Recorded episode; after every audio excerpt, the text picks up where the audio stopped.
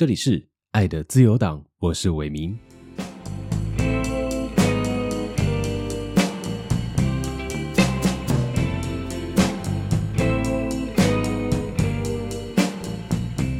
这一集《爱的自由党》想要介绍给你的是一位跟我同乡的作家，一样来自高雄，他是严淑夏。他的创作呢以散文为主，他的代表作叫做《白马走过天亮》。他的散文当中到处都是隐喻，有诗的质地，而对他来说，书写就是一种跟自己内在声音的对话。而在这样一本将成长背景映照的既清楚又疏离的作品当中，他认为是一段自我纠结的年纪。也是一段自己把自己给困住的一段时光，而直到真的书都出版了，他似乎也跟自己隔出了一段距离。每个人都会有光明，也有黑暗，如何自处跟完整，那就是书写之外的严书下他的孤独练习。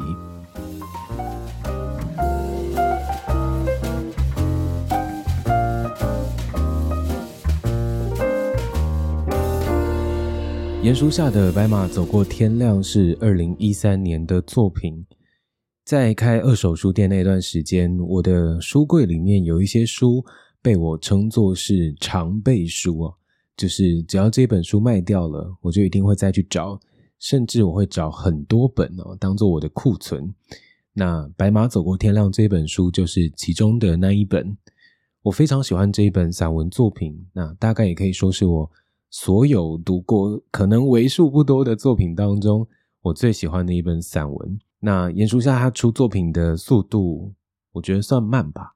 在二零一八年的时候，他出了第二本，叫做《没有的生活》。如果没有的生活谈的是存在与否，那么《白马走过天亮》说的就是时间。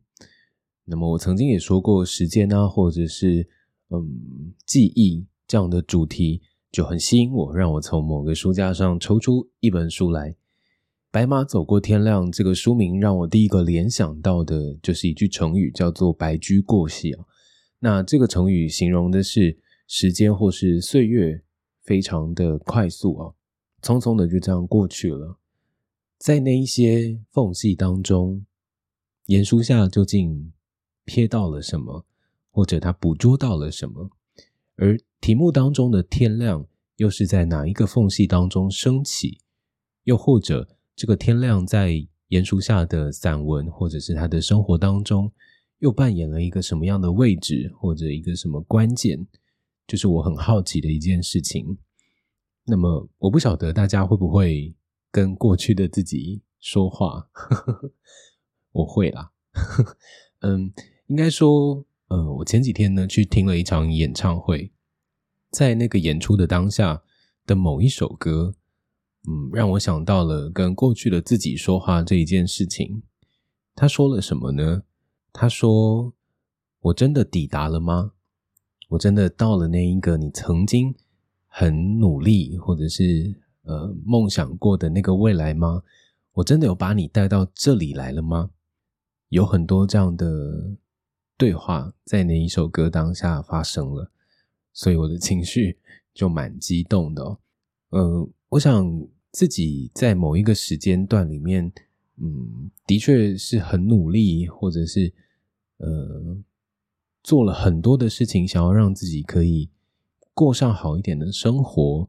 那那个好的生活，指的是你知道自己在做些什么，然后你也知道你脚下的这一步踏出去。会到哪里？一种方向感的确定，一种对于嗯模糊不定的未来，但还是拥有一个方向感的那种感受。我不晓得现在自己是不是已经能够做到这样的平衡。于是，我站在此刻的自己，回头跟过去的那个自己，有点像是寻求帮助吗？或者是希望他能够给我一些回应？又或者，我希望他能够感受到的是，还好，那个时候你做了这个决定，而且你也做得很好。那我想，散文的书写当中，就有很多跟自己对话的时刻，在那个由每一个字、每一个句子所建造起来的那一个文字的世界，有很多都是自己，应该说那个材料就是自己这两个字。那我在这一本书当中看到了很多，在不同的时间段当中经历着不同的，嗯，人生际遇也好，或者是各种场景的严书下，其中有一篇文章我蛮喜欢的，应该说我很喜欢，是呃一篇叫做《袋虫》，他在他的衣柜当中发现了一种小虫，就叫做袋虫哦。那这个虫呢会。在他的衣柜里面的某个角落，然后或者是在衣服上面生存。于是他想到，原来在我这样的一个黑暗的房间里面，还有一个生物跟着我一起在这个地方生活，但我却看不见。他也谈到房间对他而言的意义是什么。他说，房间很像是我的亲人一样，只要我回到这个房间来。不管我在外面发生了任何嗯生活上面的挫折，或者是嗯许多可能在跟别人交流，或者是有很多的不确定，只要进到了这个房间，就会像是从天空某个不知名的地方伸出来一双很大的手，然后把自己给拥抱住，在这样的一个地方，我想我自己也是很喜欢。待在家里的人，就是我也非常的宅。那我从大学开始就一直在外面呃租房子。我租过几个房子啊？呃，我住过内湖，然后也住过八德路，然后也住过辽宁街。最后我就搬到了台中。那台中住了一个是美术馆附近那。现在这个房子，哎，所以总共有五个耶。那么这五个房间对我来说，其实它也某个程度的标定了我的岁月当中所遇到的，嗯，很明显的一个时间段，就是在这段呃，在这段时间里，我住在这个地方，于是每一次的搬家都像是一种结算，或者是一种清算，一种大整理。我这段时间里面，我应该留下什么？应该割舍什么？好让我能够再带到下一个我所想要去的那一个空间里。所以，当我现在在环视我所居住的地方的时候，我还是会想到这个地方对我而言的意义是什么？我真的喜欢这里吗？它几乎也像是我的另外一个分灵体一样。所以。我很喜欢打扫，在家里啊，很喜欢打扫。然后可能三不五时就会有一个，嗯，真的是定期出清的这件事情。在逛一些二手的家具店啊，或者是一些卖场的时候，因为我很喜欢收，呃，就是老家具嘛。我的家里有非常多椅子。我的朋友都说，就你真是椅子控诶，就是有板凳，然后有竹编椅，然后有木头的椅子，这样。虽然我不晓得为什么要有这么多张椅子，但是 我很喜欢这个 piece，这样 这个单件。我想在那个浏览或者是在那个逛的过程当中，在我的脑海当中是有一个对于理想居住的一个。场所的想象存在的，所以我很喜欢，或者是我很乐于，嗯，整理我所处的每天可能都要生活在这里的这个地方。它对我来说，除了刚刚严叔下说像是他的亲人一样，对我来说，他某个程度也像是我的一个壳。我好像只要在这个世界外面，的确真的就如同。他在散文里头提到的，不管怎么样，只要回到这里了，我就一定可以舒舒服服的，嗯，不需要拿太多的面具，或者是我不需要，嗯，感到别扭或者是尴尬，我可以完全的展现自己的全部跟所有。我想大家也可以去想一想，你现在居住的地方对你来说。它是你的哪一个位置，哪一个角色？他是你的伙伴吗？或者他是你的家人吗？或者他就是你自己吗？那你自己的状态又是怎么样？我想，房间的确是一个很大很大的也可以观察的地方。那在这本书里面，严书夏也有提到，他自己在凌晨的时候可能时常失眠。他其实是一个昼伏夜出的夜行性动物。他形容他自己居住的地方是一个洞穴一样。他是一个常年直居在这个地底洞穴的一个一只猫吗？或者是巫婆？我这样说他会不会不高兴？但的确，它很像一只猫，就是它整个人在文字里面呈现出来的氛围，就像是一只小心翼翼的猫一样。可能对于周遭的动静，他都嗯很留意、很小心。这样的昼伏夜出的生活作息，其实也蛮呼应我。我自己曾经有一段时间也是这样子生活的。我可能真的会在凌晨三四点的时候，都还走在空无一人的大马路上，然后远方的或巷口的那个红绿灯，已经从白天的很规律的红、绿、黄，转为闪烁的号志。路口的那一个便利商店的很明亮的灯光还亮着，有时候就是这样的场景，然后。让我很轻易的就可以在这本书、这本散文里面找到一些共鸣。他曾经说过，在他自己凌晨不睡的小时候，他跑到了客厅去看电视里面的那一些，呃，可能是还在唱悲情情歌的华语年代的歌手们的 MV。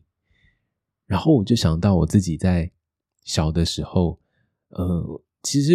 我已经想不起来我小时候是不是很常失眠了，但总还是有那样的印象，就是当爸爸妈妈都已经睡着了，只剩下我一个人还醒着的时候，我也会偷偷的蹑手蹑脚的跑到客厅里面去把电视打开，然后转到最后面的七十集啊，就转到那个 NTV 台，然后那时候还会有什么妹妹看 NTV 啊，或者是 一些跟音乐有关的一些节目。然后就会打开冰箱，然后可能只有冰水吧，就是喝冰水，然后配着那个 MTV 里面 的节目这样看。凌晨不睡的时候，其实还有很多事情可以做。我想这是可能是很多成型人没有办法理解的一件事情。在白天的那一些喧闹都已经沉寂的时候。在这个安静无比的夜晚里面，只有自己的声音听得非常的清楚。所以，我想，不管是喜欢夜晚也好，或者是选用了散文这样的一个文体也好，或者在文章里面所提到的那一些呃洞穴或者是带虫这样呃这样的隐喻，其实很连贯的，它都是在说。自己心里面的声音告诉了自己什么，或者说我又听到了我自己说了什么。在文章当中还有一段，他提到了在公寓当中移动的光影，那些光影似乎默默的就将家具的形体给吞噬掉了。他想象着跟着房子一起老，一起经过了这些时间。我想你要能够观察到。公寓或者是客厅里面的呃阳台外面的影子移动的这个过程，是需要花一些时间在那里观察的吧？我也曾经看着我们家，可能在下午三四点、四五点的那个时候，呃，阳光从斜斜的照进来，最后变成了一片黑暗的那个过程。我们家楼下住着一个老贝贝，然后那个老阿贝他。有很虔诚的信仰，因为呃，他不常在家，但是只要他在的时候，他会把他们家的那个里面的那一道门打开，所以外面的这个纱门是可以看进去的。在几次可能下楼的过程当中，就会看到他里面就是跟我同一层，呃，应该说就是我们家正楼下哦，所以他们家的格局也跟我的呃我住的地方一样。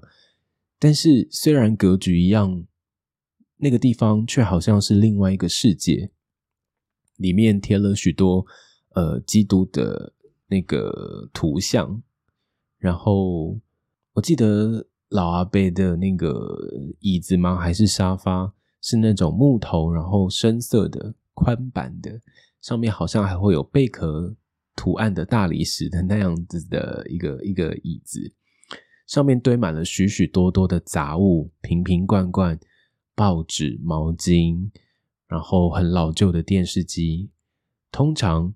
我想应该是因为老贝贝他不在家，但他还是把门开着的时候，他就会放收音机。于是那个收音机是没有人在聆听的收音机，只是想要预示或者是想要告诉别人说这里有人，或者这里可能有人。于是不要让别人太靠近他。我不太常跟那个老贝贝说话，大概也只有说过你好。我是住五楼的，这样，但我也会想象，同样照进我家的那一个阳光，可能会怎么样改变着楼下的那个阿贝他们家里头的样子，蛮好奇的。在这一本散文的最后，最后，他提到了某一次他最接近死亡的时刻，那个时刻对严淑夏来说，我想是一个很嗯。印象很深刻，或者是在某一些未来的人生当中出现了某一个转折点的时候，这样的一个故事或这样的一个经历会成为一个参考点，让他知道后面还有什么可能会发生的事。嗯，我不太想要破梗，蛮希望大家可以把这本书的最后一篇找来看看。他说到的是关于一个汽水拉环的暗示。我曾经最靠近死亡的时刻，应该是在当兵的时候吧。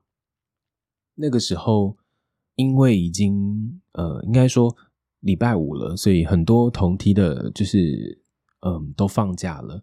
但是那一周我要负责留守，就是在军中这样。在留守的那几天呢，我好像感冒了，但。也觉得感冒嘛，应该没有什么大不了，所以就没有去看医生。这样，但没想到拖到了礼拜一的时候呢，我已经整个人就是在发烧，可能只要是躺在床上的时候，那个床单都会是汗的痕迹，就会有一个人形出现。这样，那甚至到后来是整张床单都已经湿透了，就是发烧可能到这样的程度，但是。我一直迟迟没有去找医官哦，呃，直到后来我真的受不了了，所以我就去医护室。那后来呢，班长就有呃申请那个外出单，就带我去外面的医院看医生。那医生在当下的判断是，呃，如果你可能再晚了一天两天，你可能就不行了。那个时候医生说是肺炎的状况。我还记得我躺在了那个救护。不不是救护车，应该说，呃，那个病床的那个担架上面，然后我就是躺着，但是我意识非常的虚无，非常的薄弱，我的视线望着医院里面很苍白的天花板，然后到处被推来推去，移动来移动去，最后好像也是做了一些处置，然后在医院里面住院休息，最后回到军队的时候，整个人。还是很恍惚，但是已经有受到很好的照顾了。那一阵子，我还在呃上一段关系的自责里面，直到这一次真的很靠近死亡的时候，我才知道，我给自己的罪行，或者是给自己的嗯批判判刑，我应该要把自己给释放出来了，因为我已经。走到这个悬崖边了，所以我应该可以对自己宽容一点点了吧？那在鼹鼠下的白马走过天亮里面有许许多多可能跟时间有关，跟洞穴有关，跟房间有关，跟他自己的生活，还有跟自己对话的这些过程。然后我觉得是一本非常好看的散文。在二零一八年没有的生活，我当然也有马上的，就是很期待，就是嗯。对我来说，她有点像是一个很久没有发片的女女明星一样，就是会很期待，就是她的下一个作品。那在二零一八年之后，我不知道还要再过多久，她的下一本才会，嗯，才会出版。但是我非常的期待。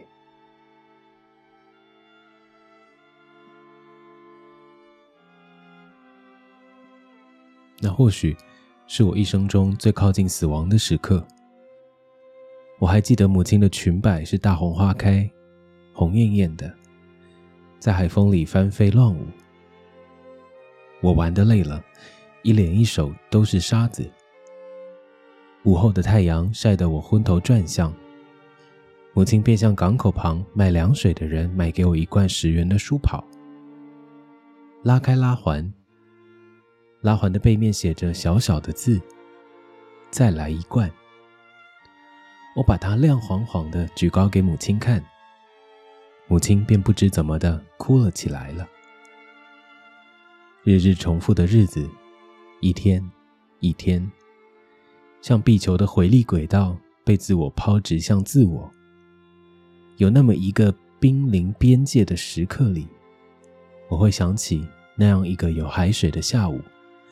想起自己的存在本身，曾预示着一种救赎。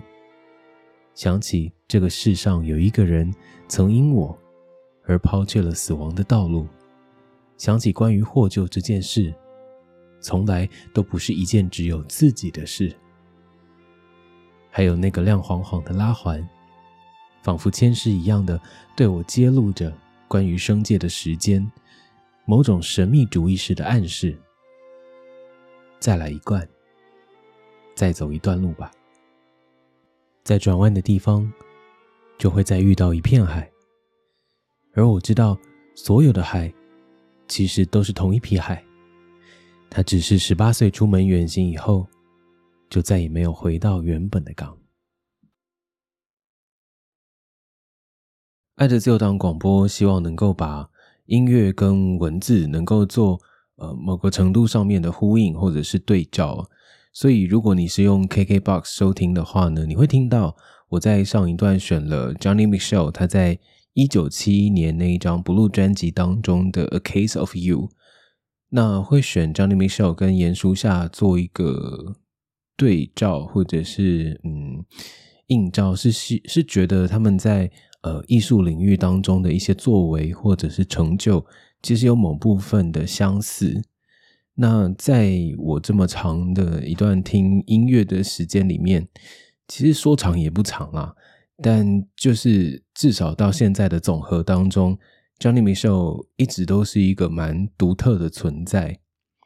他的独特来自于他声音，或者是他的作品当中的沉稳跟内省的部分。曾经也有跟朋友讨论到我们听的音乐。那有说到 Johnny Mitchell，我们一直在赞叹他，就是怎么能够用一个这么简单的编制，可能只是一把琴，然后跟他的声音就能够做出一张这么棒的一张专辑。他等于是用了最最少嘛，或者是最简约的一种方式在说他的故事。其实，在现代的这个时代里面呢。我们常常，嗯，不一定是我们啦，或者是我自己，常常觉得听了很多不同的音乐。那随着时代的演进，或者是岁月的推移，我们在音乐的领域里面，其实，嗯，一直不断的发掘出很多不同的图样，或者是旋律的样式。我们一直不停的在发现新的东西，没有错。但是在那一些。新的东西不断的，嗯，被发明或被发现的这个过程当中，其实还是会有一段很想念过去自己听的那一些，可能相对来说比较，呃比较简单吗？或者是更贴近你一开始听音乐的那一个初衷，或你听音乐的那个感动，你想要再去找回那个连接？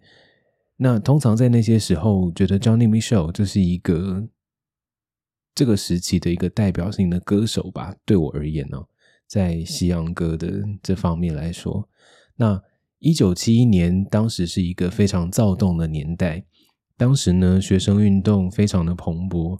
不过一九七一年的这张 Blue 专辑，它反而是一张我觉得很私密，然后很个人，是非常注重在情感跟。往内看这一件事情，那它同时也是一张属于房间、属于卧室的一张专辑。这个部分就跟严书夏在散文当中的那一个建造起来的一个很安全的一个堡垒，或者是一个 comfort zone 哦，一个很舒服的一个领域。我觉得在这一个面向来说，他们是彼此呼应的。我记得第一次听到 Johnny Mitchell 的作品是在高中的时候，当时我参加了一个社团，叫做电影欣赏社。呃，总而言之呢，那个那个社团就是一个不断在社团时间看各种电影的一个社团。那呃，因为当时学校有开放在社团时间可以订饮料啊，然后吃一些垃圾食物这样，所以。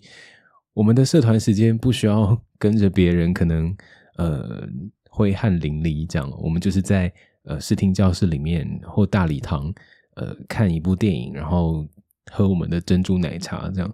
所以那段时间我其实还蛮开心的。在那一段时间里面，呃，我们看了几部电影，其中一部呢是节日的电影哦，叫做《Love Actually》，那中文好像翻译成“爱是你，爱是我”吧。应该好像是哦。那在这部节日电影当中，也一样有非常多呃电影大咖出演。那在这个脚本当中，有许多对不同的呃在情感里面的关系啊，可能是情侣啊，可能是嗯喜欢的人被朋友喜欢了，那可能是夫妻哦等等的这些情感的关系，然后去说一个节日的故事。那在这部电影当中，有一个主角叫 Harry，他然后他的妻子叫 Karen。那他的妻子非常喜欢 Johnny Mitchell，但是呢，这个 Harry 曾经在电影当中的某一幕当中，就是呃调侃了他的妻子，就是只爱听这一些老歌哦，说 Johnny Mitchell 早就已经过时了。那么到了要挑家族的这一些圣诞礼物的时候。呃，他们一起到了一个百货公司去。妻子看到了这个丈夫，他在一个珠宝的柜位前面，看似好像要买项链啦。哈。那他后来也的确在呃丈夫的外套里面找到的那一盒扁扁的方盒子的那个项链，但是她并没有拆穿他这个礼物。这样，于是直到了那一个圣诞节的到来。那太太很开心、很期待的想要拆开先生的这个礼物，但是的确是那个盒子哦。那他拆的形状这样，那他拆开之后发现，这个盒子里面装的并不是当初他在先生外套口袋看到的那一条珍珠项链，而是 Johnny Mitchell 的一张专辑。那一张专辑是呃，在两千年的时候，Johnny Mitchell 出了一张叫做《Both Sides Now》。好难念，Both sides now 就是嗯两面这样。那在这张专辑的封面呢，是呃 Johnny Mitchell 他画了三十几岁的自己，他看着一张照片临摹的照片里面的自己呢，有一只手正在抿着嘴巴，然后在抽香烟，另外一只手是托着自己的脸颊。他看到自己在。照片里面的那一个托着脸颊的那一只手的袖口，袖口的那一些折痕形成了一颗心形的形状。于是他就在呃这张专辑上面放上了这一幅呃临摹张照片的画作。这张画作是三十几岁的自己，但这张唱片是五十七岁的 Johnny Mitchell。所以这一张专辑叫 Both Sides Now 嘛？那其实就是把过去的歌拿出来，呃，重新再唱，其中也包括了这一首呃专辑名称的曲名，一九六九年的那一张《Cloud》里面就是呃《Both Sides Now》这首歌第一次呃发表的专辑。那直到了两千年的这个时候重新再唱，其实完全是另外一种截然不同的版本。我想当时呃。那一个拆礼物的妻子看到了自己收到的，竟然不是珍珠项链，而是这张专辑。而那一条珍珠项链，先生要送的是自己外遇的对象。一瞬间，其实妻子都明白了，但是他也没有在当下说。妻子把这张专辑拿到了自己的房间里面，然后跟先生、孩子说，他要整理一下，他。就在自己的房间里面把这张专辑播了出来，然后我觉得整张专辑也好，或这个故事也好，会在这个地方放了这一首歌，我觉得是非常巧妙的吗？或者说，Johnny 的声音在这个时候，它变成了一种嗯，像是安慰一样，或者他也在诉说着在爱情里面，呃。过了这么长的一段时间，作为一位歌手，或者是作为一位妻子，或者是一段感情，在这么长的一段时间，直到了现在，他是什么模样？所以我觉得那个时候听到了，呃，第一次听到这一首歌，然后直到后来还有机会再去把所有他其他的作品翻出来听，觉得能够拥有，也不能说拥有，就是能够听过。这一首或者这张专辑的自己，其实是很幸运的。那如果你也觉得这个时代或者是这个世界有时候很吵闹、很喧闹的话，或许你也可以听听 Johnny Mitchell 他在两千年的这一张《Both Sides Now》。那如果你用 KKBOX 收听的话，你就会听到接下来的这一首歌。那这里是爱的自由党广播的第二季第一集，我们说了严叔夏还有 Johnny Mitchell 之后的编制啊，或者是每一集的内容，大概就会是这个长度跟这个方式。那第二季呢，我还找了一些我的身边的朋友们，呃，想要请他们来聊聊一些事情。嗯，有一些 因为太散了，就是。大家聊天的那个频率实在是 太松散，所以嗯，可能有几集会变成是嗯朋友之间的闲聊啦，所以收音的品质可能也没有那么完整，那么呃那么完美啊。那也请大家多多包涵。不过其中也有几呃几位人物、几位朋友呢，也是呃真的是身边很好很好的朋友。然后一对一的聊天，那那样子可能就会比较嗯专注一些些。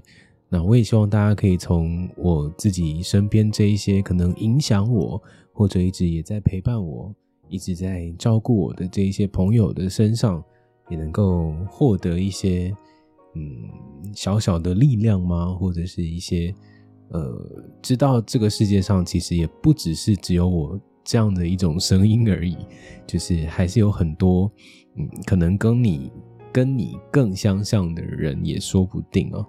那我能够提供的也只是这世界上的其中一种观点而已。那我们不要只是局限在这个自己的小小的世界里面，所以才把这些朋友给找来。那我相信呢，这些人大概。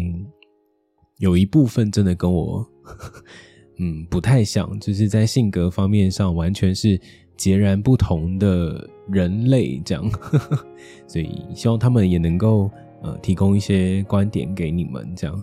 那第一季已经结束了，那第一季有做了，其实正确的集数来说是十四集嘛，就第零集跟最后的第十三集，所以总共是十四。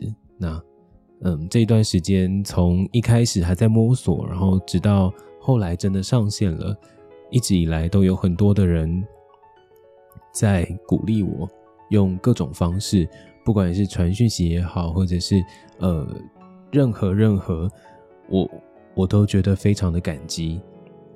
曾经有人在讯息里面告诉我，不需要去做跟别人一样的事情。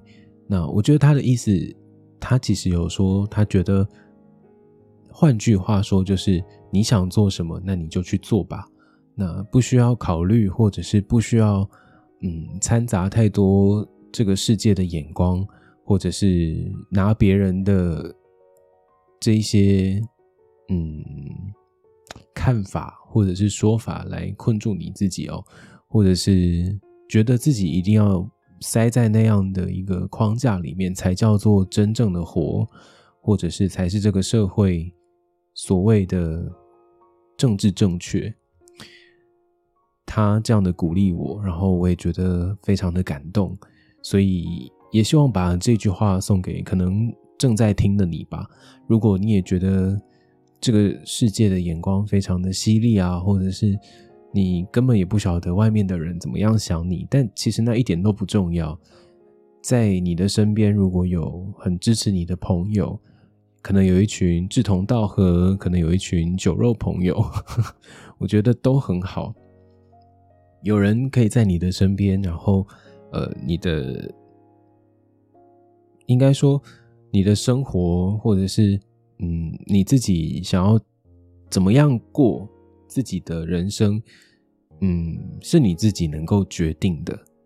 那别人的生活也只是你的一个可能是难听的故事，或者是你觉得看似好听的东西，但那那永远也不会是你。